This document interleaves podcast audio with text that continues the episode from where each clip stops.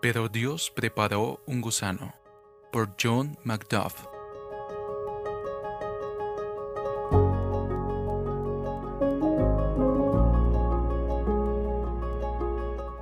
Y preparó Jehová Dios una calabacera, la cual creció sobre Jonás para que hiciese sombras sobre su cabeza y le librase de su malestar. Y Jonás se alegró grandemente por la calabacera. Pero al venir el alba del día siguiente, Dios preparó un gusano, el cual hirió la calabacera y se secó. Jonás 4, 6, 7. Ciertamente hay un gran consuelo en el pensamiento de que los límites de nuestra vida son divinamente designados.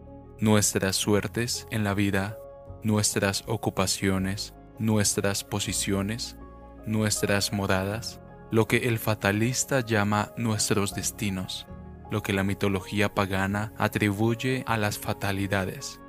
Todo esto está marcado por aquel que ve el fin desde el principio.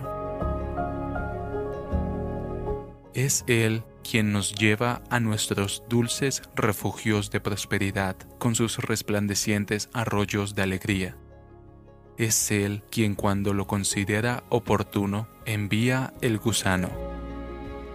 Oh, es nuestro consuelo saber en esta misteriosa, accidentada y variada vida nuestra que el gran artesano tiene los hilos de nuestra existencia en sus propias manos, tejiendo el patrón completo, sacando bien del mal y orden de la confusión.